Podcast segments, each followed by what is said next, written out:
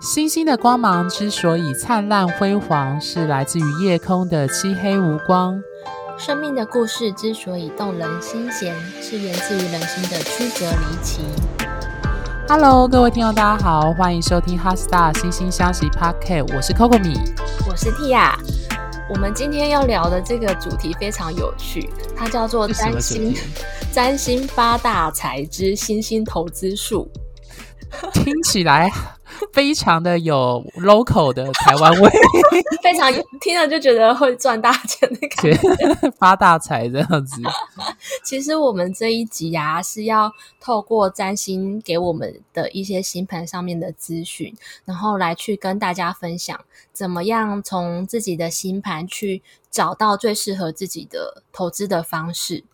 那嗯，刚好就是。这一个礼拜啊，有一个朋友他跟我说，他是一个很有经验的呃投资者，他之前是一个基金经理人。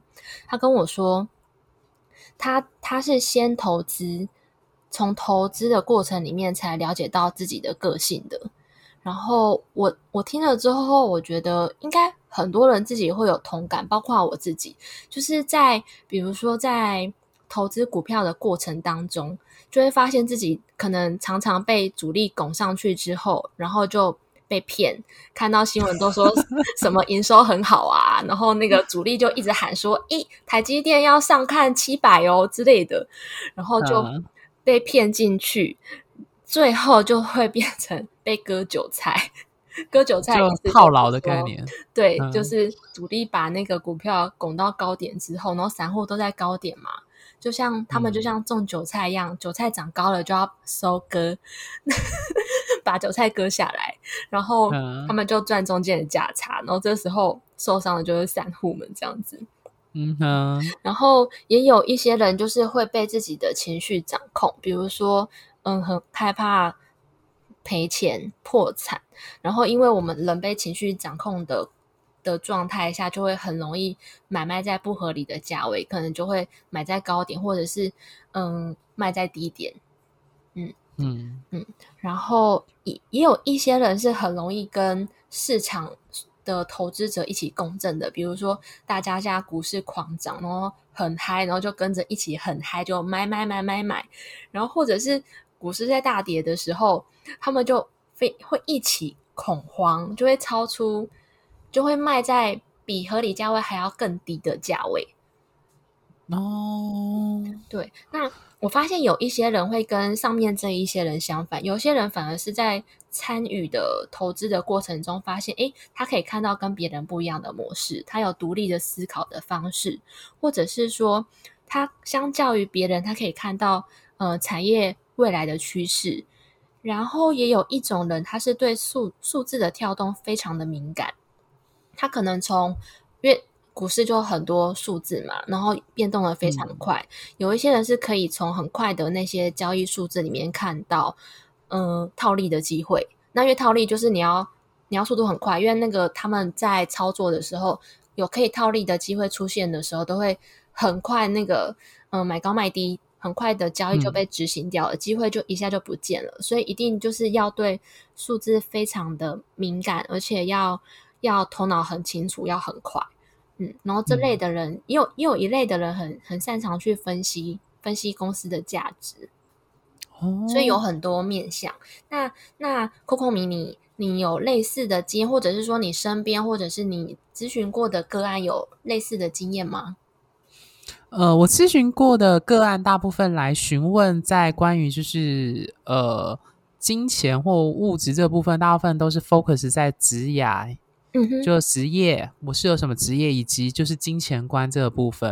嗯、那我比较没有像 Tia 那么专业，就是专门在投资理财，关于买卖股票或者是做资金的运用这个部分，没有太多的琢磨。但是，呃，我自己在接个案的经验当中，就是其实 Tia 你刚刚讲的那个类型，我就隐隐约约感觉到某一些答案或星座特质 呼应，就是冒出来。比如说你刚刚说什么分析。公司的价值，我就想，嗯，感觉很有天蝎座的那个气味在的。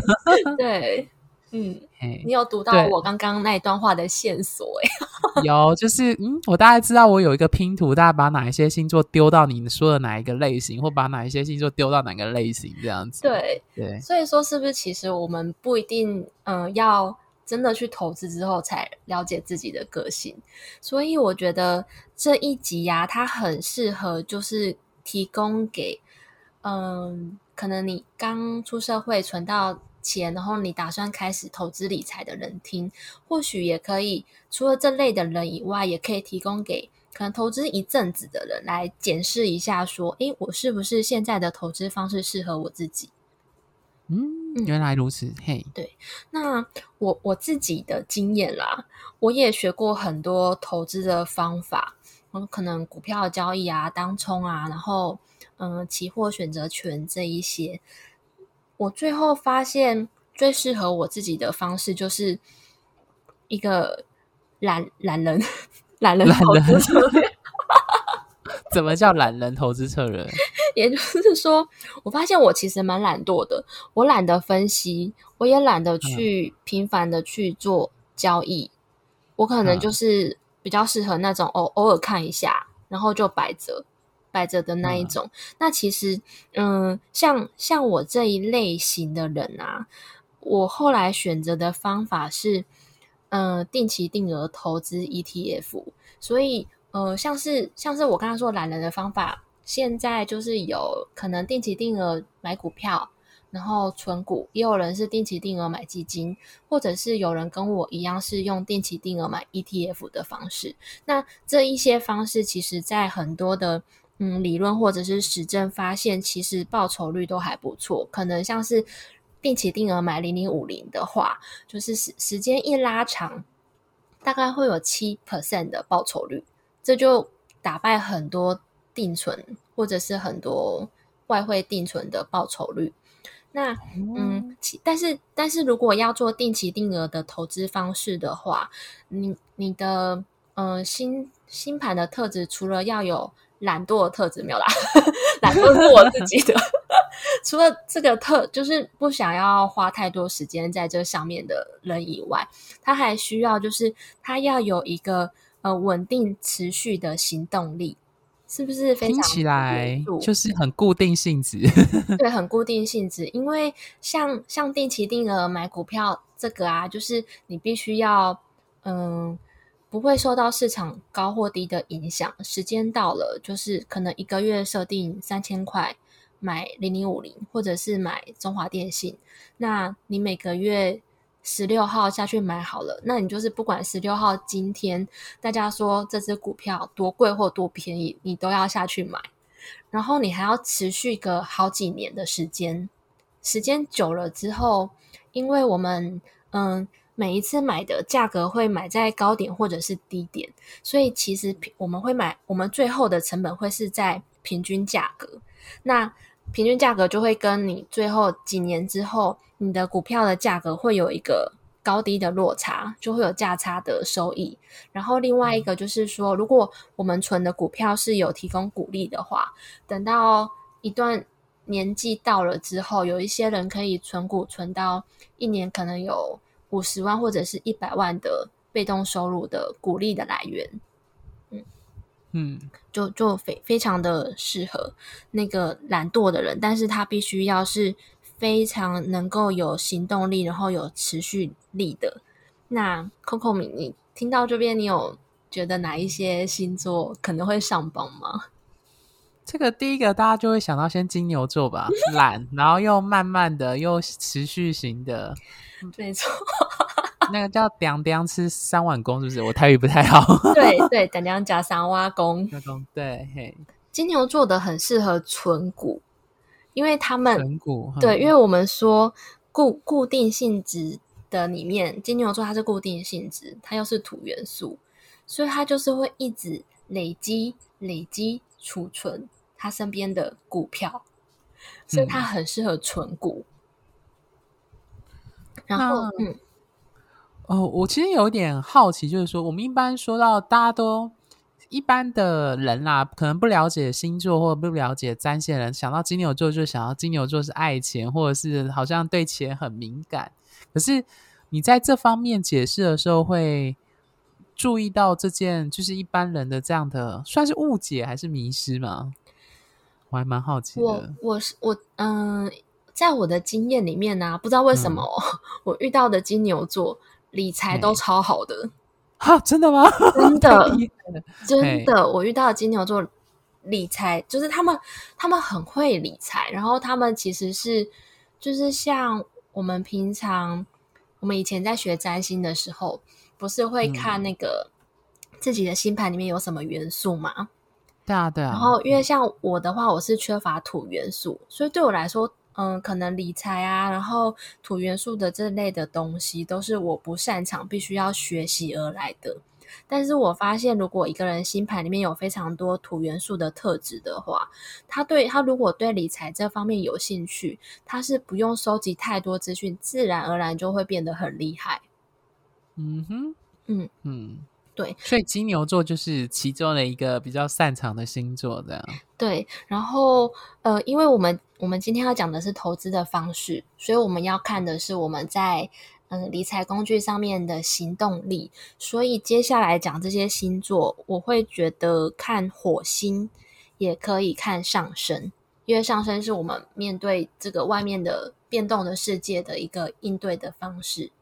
然后还有，呃，因为我们刚刚说懒人以及持续的这个投资方法，会颁奖给固定性质的星座跟土元素，所以除了金牛以外，我还有狮子、天蝎跟摩羯座。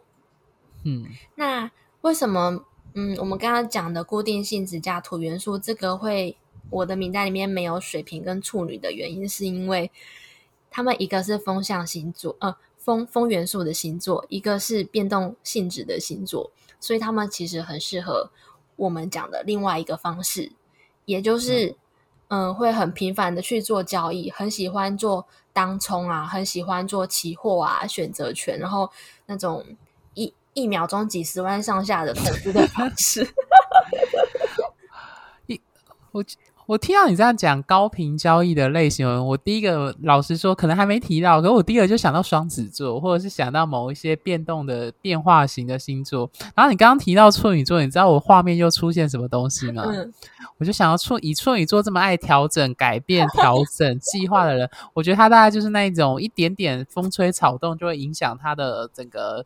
规律或者是怎样的类型的类，而不会像前面说的金牛啊、狮子或天蝎比较或摩羯比较这样，嗯，很固定，还要坚守自己所相信的道路这样。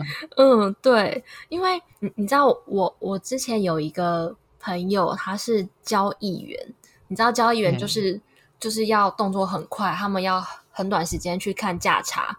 然后要去做交易，他就是有星盘里面有很多处女座特质的人，啊，所以因为他们他们是水星守护的，他们看东西很快。然后处女座还有很多人是会计师，哦，这我不意外。对对对，他们对分析、调整、归纳这件事很擅长，然后对那个数字的数字的变动能力的掌握也很好。嗯，然后像你刚刚提到的，像嗯、呃，我们我们刚刚说到的，就是高频交易这这一类的人，我会我会颁奖给有火元素的，然后有水星特质的，或者是他有风元素的，或者是他是变动星座的。那我的名单里面就有母羊座，然后刚刚说的处女座，另外一个水星守护的双子座，以及。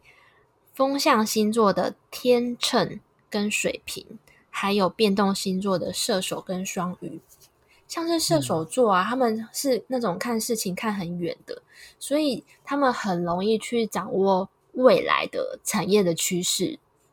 有一些人就是可能他比较没有办法掌握长远的趋势的时候，可能已经。AI 了，已经五 G 了，它会在新闻出来，就是他们他们不太会变动，如果无法掌握得了的话，不太会去改变自己的观察的名单。那像射手座啊这些有变动性质的星座，他们尤其射手座，它又是一个看很远的星座，他可以看到未来的趋势，所以说他对掌握掌握未来的变动的这一块，他可以得到先机，这是射手座的优点。嗯嗯，那我想问，就是你刚刚有提到母羊座，母羊座是火元素，但它是开创，那你觉得母羊座跟刚刚你提说的特质有什么不太一样？母羊座，母羊座是因为他没有办法做定期定额，所以我才把它摆到这边。你是说被删除吗？你叫一个你你叫一个母羊座乖乖在那边说，哎、欸，你一个月才能就是投资一次哦，然后你还要投资个十年哦，他会哭着跟你说，我就是想要做当冲。他大。我觉得简单来说就没耐心吧。对啊，uh-huh. 但是他们就会很有行动的勇气。像是如果说，嗯，比如说狮子或者金牛或者摩羯，你叫他们去做当冲，他们他们的手会在滑鼠或者在那个手机前面就会这边就是停很久，想说到底要不要按下去。啊哈，那母羊座他就是机会来了，就是会一直去做脆的这样子。OK，嗯嗯，就是勇敢的那个向前冲的类型。对，所以会不会死的难看就，就其实不一定诶，因为有时候反而是有有有时候有我我有遇过，就是投资还不错的母羊座，然后我发现为什么他投资会很成功的原因，是因为他不会想太多，他还没来得及，对，他还没来得及被骗。或者是 还没来得及跟那个市场上其他人一起恐慌，他就先下单了。哦，我懂你的意思。对，对我发现他、嗯、他之所以就是会成功的特质是这样子，而且母羊座他在股票市场有一个优势的原因是，他会很很有自己的主观的独立思考能力，他不太会受别人影影响。嗯嗯，哦，对，这点倒我我我也很认同。对，他是他们是那一类，就是有自己的想法，然后又勇敢于行动的人。嗯，但当然也也可能就是，如果他他是一个很冲动的。还没有进阶的母羊座也是有可能是会死在沙沙沙滩上。你说我是之前上一集说的，就长江后浪推前浪，前浪死在沙滩上的概念。对，就是戴着头盔向前冲的那个 乡民们。应该说散户啦，散户。嗯，那我想问啊，你刚刚有提到水瓶座也是算在高频交易，原因是什么啊？原因是因为它是风象星座的，但是它、嗯、可是它是固定性质，它是开创性质的。水瓶呢？水瓶哦哦，我我听成天秤，不好意思，我听成天秤天秤。你知道嗯、呃，为什么固定性质里面呢、啊，我会把那个水瓶座把它排除掉吗？因为固定性质里面，狮、嗯、子座它是在行动上面的持续。嗯，金牛是在物质上面的持续，但是水瓶，嗯、水瓶它是它是思想上面的持续。嗯，那这会造成什么问题啊？这会造成，因为我们刚刚说的懒人投资法，它就是必须要你持续不断的去做某个行动，而且是固定的模式不变的，对，模式不变的。那水瓶座，他虽然他如果今天他很坚信，就是定期定额这一个就是他要的道路的话，那这样的话，他也许就会很持续的去做这件事情。但毕竟因为他是风向的嘛，所以，所以他其实还是有风向的那种，他会很快速的 catch 到一些资讯。我特别强调资讯，嗯、那个这个资讯也许就会影响到他的想法。嗯、所以水瓶座，我发现哦，嗯，很多水瓶座他们很喜欢去玩城市交易。所谓的城市交易，就是他写一个城市，然后让电脑自己去执行那个，嗯，股票或者是任何东西的买进跟卖出。那那那一个交易的频率又会比刚刚说的高频交易还要再高频交易，因为它全部交给 AI 跟电脑程式去跑，对不对？对对对对对。然后，因为因为我发现非常多水瓶座的人啊，他们都会是嗯走资讯业。可软体硬体都有可能都会走咨询业，然后也真的我有遇过那个城市交易的水瓶座，嗯。嗯，因因为他们你知道，你知道那个城市交易就是他们必须要先写一套城市语言，那那个城市语言它就会固固定在某一种策略之下自动去执行，所以它的那个想法是不是是固定住的？我懂，但是他的执行却是很风向的，咻咻咻咻咻，非常快。了解，你知道你刚刚提到水瓶座，我就想到我认识的一个很要好的朋友，他命盘有非常强烈的水瓶跟摩羯。那他那时候就有讲过一句话，让我非常的印象刻印象深刻。他本身是太阳水瓶啊，嗯，他就说他觉得世界上最有趣的东东西就是人类大脑所创造出来的所有人类产品。他觉得这反映出人最有趣的思维想法。我觉得这超级水瓶座，然后他 认为就是所有的东西都可以借由科学的法则去检视跟立定或设定一个定论。哦、有没有觉得这很水平？嗯、可是他这个模式非常的固定哦，固定到他觉得说所有世界都应该用这个标准标准去衡量。嗯，而且他是一个对情绪情感非常抽离的人。嗯，因为他的月亮是摩羯。嗯，对，哇，所以 真的很有趣。他就是一个冷血的人。哎，某方面来说，我们有其他朋友有这种感觉。就如果说是在关系经营上，因为他比较没没办法把情绪表达出来。嗯，然后他的前男友是双鱼的，我那时候听到，我真的觉得大笑，差超多。他们应该无法对话吧？没有，他们光是敲一个行程要约什么时间就会吵架。对，因为双鱼会觉得凭感觉，然后可是他水瓶跟摩羯就要求一个要固定的程序这样子。这种时候，我就又会觉得，好像先看星盘，再来决定要不要交往也很重要。某方面来说是好，有点题外话。可是我觉得啊，你刚刚提到水瓶座的时候，我就想到说，会不会是因为他们的守护星是天王星的关系？对，因为天王星强调改变、不断的变革，而且天王星也强调一个不规则，甚至是一种意外当中的变坏。嗯，而且天王星跟科技业非常的有关系。对，没有错。嗯。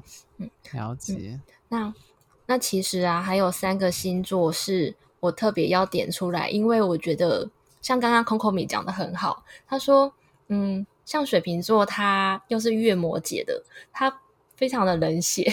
那我觉得冷血的人 很适合就是做股票，因为他不会因为情绪然后而去太恐慌啊，或者太嗨，然后去买卖到不合理的价位。那反过来说，就会有一群人很容易受到影响，情绪很容易受到影响。嗯、一个就是你刚刚说到的双鱼座，然后我必须再点名一下，如果星盘或者是月亮星座是巨蟹、双鱼、天秤座的，都是很容易在股票市场里面受到呃市场环境的影响，然后可能会失去自己的理智，这样子。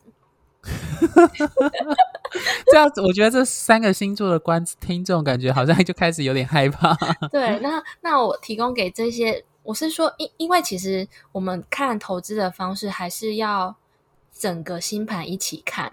那如果说星盘当中有非常多巨蟹、双鱼、天秤，或者是嗯火星或者月亮是这三个星座的，其实这三个星座还有别的方式啊。如果今天是嗯股票市场的。新新人的话，有你可以去请别人帮忙投资，比如说买基金，基金就是别人帮你投资嘛，或者是买 ETF，因为 ETF 的话，它就是嗯跟着市场大盘。那其实如果是这类型的人呢、啊，也很适合定期定额啦，因为定期定额它其实就是就是嗯跟市场现在状况无关。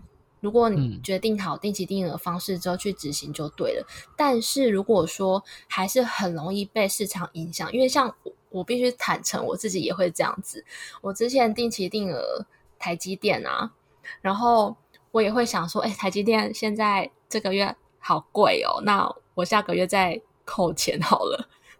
哦，然后但是，但是我可能这样做了三年之后，我发现我可能。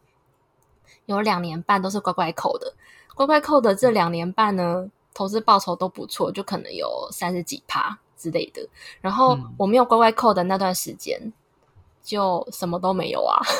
哦，原来如此。对，所以我其实我自己也会有遇到这个这个状况，就是会会被市场影响，因为人毕竟毕竟是不理性的嘛，是哺乳类的，是有血有肉的动物，嗯、所以如果是这类型的人的话，我觉得。现在很多证券商的 APP 啊，可以设定，就是用那个系统自己去帮你定期定额买股票，或者是买 ETF，然后我们只要确认说，就是自己的银行账户里面是有钱的，这样就好了。然后就我就设定完之后就摆着，然后过很久再打开来看，这样子。嗯，这也是一个方式可以提供给大家。的确是蛮懒人的方式。是。对，嗯嗯，那那嗯，你刚刚提到的这几个星座，我想问，因为你有提到巨蟹、双鱼或是天秤容易被影响，这三个他们被影响的原因，或者是你观察到的类型，大概是哪哪些状态？巨蟹座的话，是因为他很容易受到自己情绪上面的的影响。你说，比如说他跟夫妻吵架嘛，就卖股票，类似，或者是他可能今天股票只有跌一点点哦，对一个月摩羯来说，就会觉得、嗯、哦，跌了很好诶，我来低接，就是他会很理性的去分析，嗯、就是说，因为通常摩羯座他在投资之前他都分析过了，那他就知道说、嗯、哦，现在的价位就是低估了，他会进去买，但是换到月月巨蟹的身上就会。就他会开始恐惧，说怎么办？怎么办？我赔了两千块了，我赔了三千块了，我赔了一万块了。他就他就他、哦、他会他会非常专注在自己的恐惧上面。嗯嗯，然后双鱼座的话是很容易被骗，应该大家都知道。哦，怎么可能？可能新闻上面写说，哎，现在的那个。有一家公司出来法说会了，说哦，我们公司可能未来的营收会涨个十倍之类的哦。Uh huh. 那如果一个比较比较有经验的投资者，就会去看财报嘛，或者去收集可能为什么营收会涨十倍的一些资讯、嗯、啊，是真的假的？双鱼座应该就是会傻傻的说，嗯、哇，十倍也要赶快买。为什么我听起来有感觉有点笨？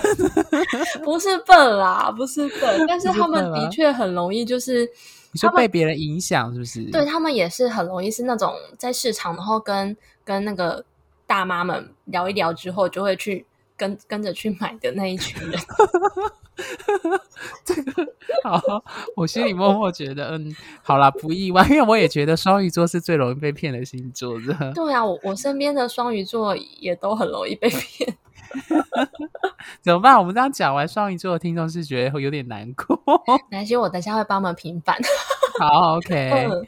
嗯，然后天秤座的话，就是他很容易受别人的影响。今天可能，嗯，嗯，市市场市场或者是伴侣伴侣叫他买或者卖，他就会听伴侣的。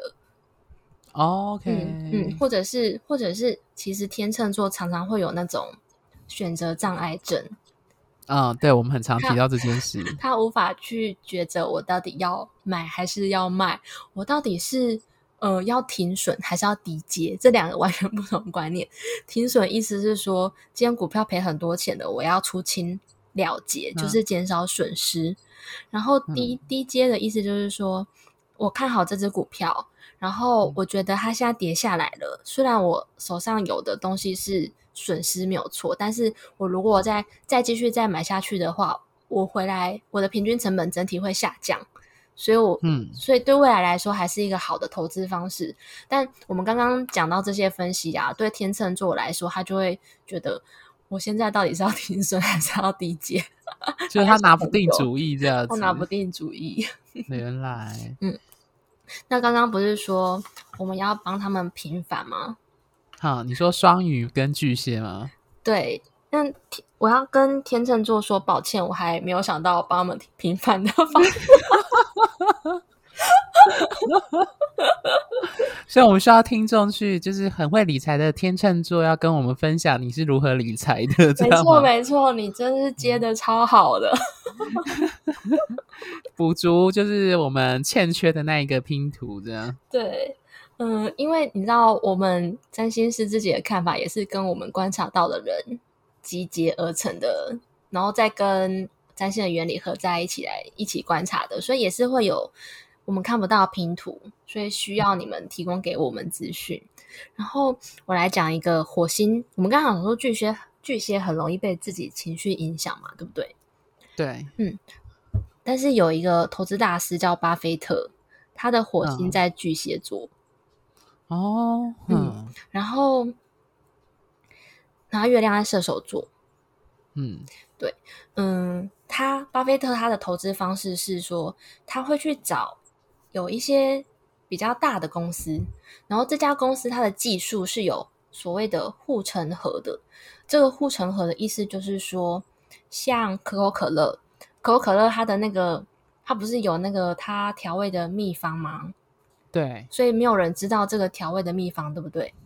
所以像百事可乐，其他的饮料公司，它就没有办法去去跟可口可乐竞争，或者是没有办法取代它。嗯、所以，嗯，火星巨蟹座巴菲特，他就会很很去找这种所谓有护城河优势的的股票，像是。中华电信，然后台积电可能现在也有一点，因为他们就是他们切割晶圆的纳米的技术是，嗯，现在就是他们已经研发出，一般来说台积电的那个切割晶圆原本是用光嘛，对，切割晶圆就技术原本用光，然后因为光在切切切切，它会有越来越细，嗯，晶圆越来越小的时候，它的那个。纳米数就是就是有一个极限，用光来切割是有个极限的。嗯、然后台积电它就是、嗯、他们跟中研院有一个人，他们就研发出一个水显微技术，就是用光结合水去切割，就发现那个晶圆可以切得更小片。嗯嗯，这就是目前听说好像它已经到二二二二什么的二进程吗？诶，是二进程吗？嗯、二寸。五纳米或三纳米，就是因为他们进展太快了，我都、哦、对，我每次发好像二纳米就都已经在研发了，这样。对对对对，这个就是刚刚说的这个护城河的的技术。嗯、那空明讲到护城河，你会跟巨蟹座有什么联想吗？就前几集你提到的城堡啊，我觉得我我觉得提到巨蟹座对我来讲，我第一个想到就是巨蟹座他们对领域性的那个画的界限非常的明显。我自己在解命盘，嗯、特别是如果是职涯，就是选择工作或职业，我觉得命盘有非常明显巨蟹座的人，除了我们一般讲的，就是呃，可能是跟食物、厨师或者是喂养这样的工作有关之外，我觉得它跟房地产特别有关系。嗯嗯，或土地。嗯，对，所以护城河大家就想，嗯，城堡就要想到巨蟹座这样子。对，我记得川普的星盘里面也有很多巨蟹座。因为他也是房地产起家的嘛，对，没错，对啊，嗯，嗯，然后另外一个我可以帮忙平反的是那个双鱼座，因为嗯、呃，在那个华尔街有一个很厉害的投资大师，叫做史蒂芬·科恩。那对，史蒂芬·科恩，他他这个人他是有。进去过就是亿万富翁的排行榜的，而且他好像他自己的公司的交易量可以占那个美股的那个交易量，可能有到两趴，就是非常的多。Wow. 那、嗯、这一个人呢、啊，他很神奇的是，他的火星是双鱼座，哼。是不是跟我们刚刚不是一直笑双鱼座说会被骗啊？对，刚好不太一样。对，我可以说他是他是进阶版的火星双鱼座。怎么说啊？他是进阶到什么程度？火星双鱼座跟火星天蝎，他们都很适合内线交易。听起来有一种黑魔法的味道。对，这个这个史蒂芬科恩啊，他就是因为内线交易，然后。就是因为他就是赚很多钱嘛，他就是因为内线交易被罚了，嗯，十几亿美元的样子。为什么我觉得听起来好像不值得高兴？内线交易，但是他被罚了之后，他很快又在东山再起，因为他就是好像聘用了很多科技业的人才啊，反正就是可以用很多方式可以去获得内线交易，然后因为这样赚非常多的钱。哦，原来如此。嗯，我想补充嗯某一些看法，嗯、这可能跟投资没有关。我觉得啦，我们虽然说双鱼座很容易被骗，但是我自己觉得很容易成为骗子或骗子大师的也是双鱼。对对，而且为什么适合内线交易，就是因为他们可以把东西模糊化，把那个法律的界限模糊化。哦、嗯，我要。再插个话补充，我觉得双鱼座有个特征，就是他们很擅长描绘美好的东西，但是却是海市蜃楼。所以他如果在做投资，我刚刚在讲说是他虽然是不容易被骗，但他也是骗子的原因，就是因为他们可以把一些很美好的东西告诉投资人说我们可以做到，但是不一定是如此。对，我自己对某一些双鱼座的观察是这样，对对，而且而且其实双鱼座啊，嗯，他们最适合那种。不是，你，应该可能大家有听过一些庞氏骗局，就是说，哦，对对对，对，他们就很适合弄弄一个完全都是假的东西出来，然后就因为这样，很多人就会很相信他们，然后就把钱给他们，是不是非常进阶版的双鱼座？对对对，你这让我想到之前前几年华尔街有一个独角兽公司被证明是一场骗局，就是一个女性的科学家说她只要一滴血就可以验出十二十几种疾病的那一位，我已经忘记她叫什么了。嗯、然后最后证明很多知名的企业，包含比尔盖茨都相信他的说法，就有投钱。这样说起来，我都很好奇，他的命盘是不是有双鱼的特征？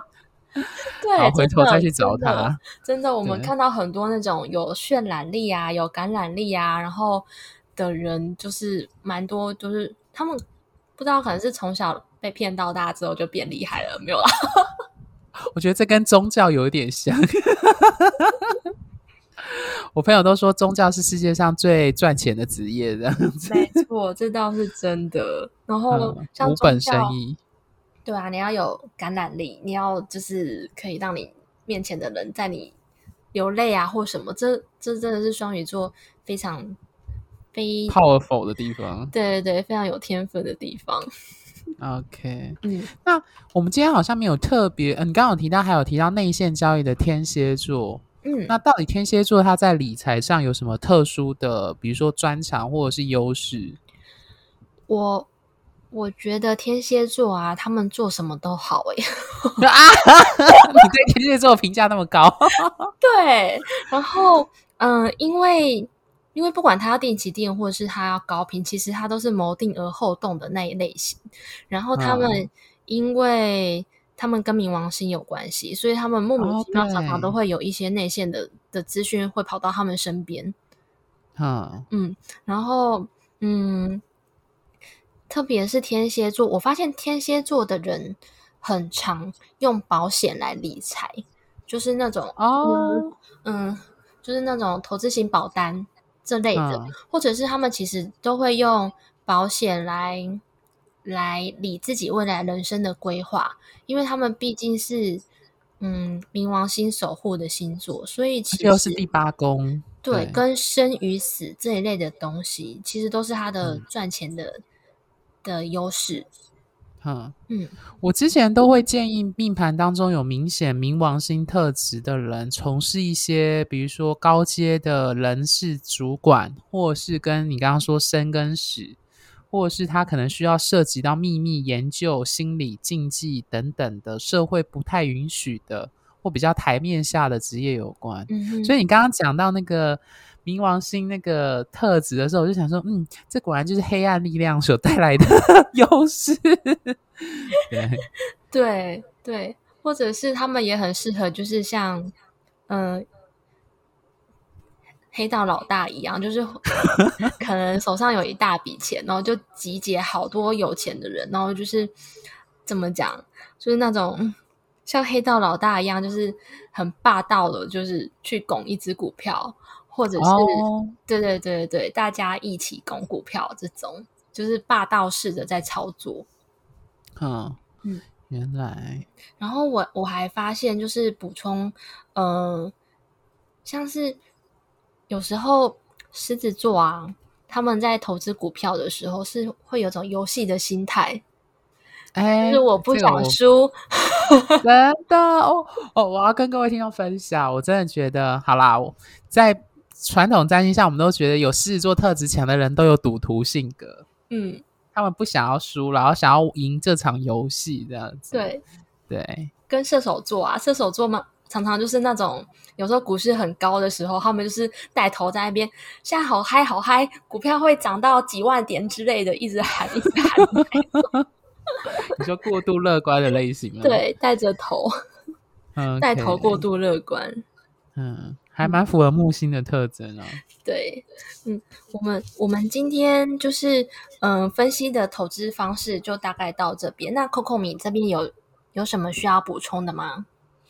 嗯，我觉得其实各位听众，其实，在听我们分享这些特质的时候，就像我们一开始 Tia 提到说，就是他还是要 focus 在你整张命盘的特色。还有某一些迹象，那当然，我们今天有提出比较简单，就是蒂亚说的火星跟上升这件事情。那我会另外特别，我自己个人的解盘的经验，我会特别关注在，就是你有没有一些合轴星的特征，会让你，或者是呃，比如说二宫，或者是你的十。呃，天顶有没有一些第十宫有没有一些重要的行星？我觉得它也会影响到你的一些投资上或金钱上的一些优势与否，或是你应该擅长什么。当然还包含金星跟木星啦，这就更不用说。当然这好像有点太多这样子，但不论如何，我觉得找到属于自己适合的理财方式，真的是一件很重要的事。对，嗯。我我觉得 Coco 米这边补充的非常的好，因为像我们刚刚前面提到的巴菲特的星盘啊，他虽然火星是在巨蟹座，但是对分了他在一宫的土星摩羯座，因为他是一个以就是投资大公司，然后有价值的投资法为名的一个很有名的投资大师。那其实我们单看火星的话，其实会遗漏蛮多细节的。嗯，所以刚刚 Coco 米补充的很好。其实我们今天提供了一个比较简单的方法，但是其实还是要整张星盘一起来看，因为不管是宫位和轴心，可能跟你的呃月亮、火星、金星、水星有关的方式、有关的相位，都有可能会影响到投资的方式。像是我们可以改天再说一集，就是呃。是什么样的投资标的适合我们观察？那这个就会看水星。嗯，哦，听起来好有趣哦，我好想听。嗯，那我们今天的节目就到这边啦，因为时间也也蛮长的了。那最后我想要跟大家分享一句话，这句话它是有一个我很喜欢的一本跟投资有关的书。但其实跟投资有关，它又不太像跟投资有关，它比较像是就是，嗯，人家说投资的话，其实三分靠策略，七分靠心法。这个心法就是我们刚刚说的，我们我们的嗯投资的态度。那其实这本书啊，它就是会去改变你的内在的一些想法，想法，然后跟你对你在面对自己的金钱，比如说或投资的时候。要有一个什么样的心态？比较理性的啊，比较比较跳脱跳脱，就是大众的想法的这一些心法。所以这个有钱人想的和你不一样这本书，我就是在这边推荐给大家。那送大家里面的一句话：有钱人相信，Come on，我创造人我的人生；穷人相信。人生发生在我身上，那我在这边祝福各位都可以创造出属于自己的财富自由。OK，谢谢 Tia，最后一个给我们大家一个温暖的这样祝福的话。那如果各位听众听完这一集有任何的问题，或者是建议，或是你听完之后对于你的个人的命盘的，比如说金钱啊、职业啊，或者是投资理财上有任何的疑问，或者需要咨询的，都欢迎点我们的底下的连结粉砖或是信箱跟我们联系。那就今天的节目就到这边喽，谢谢大家。拜拜。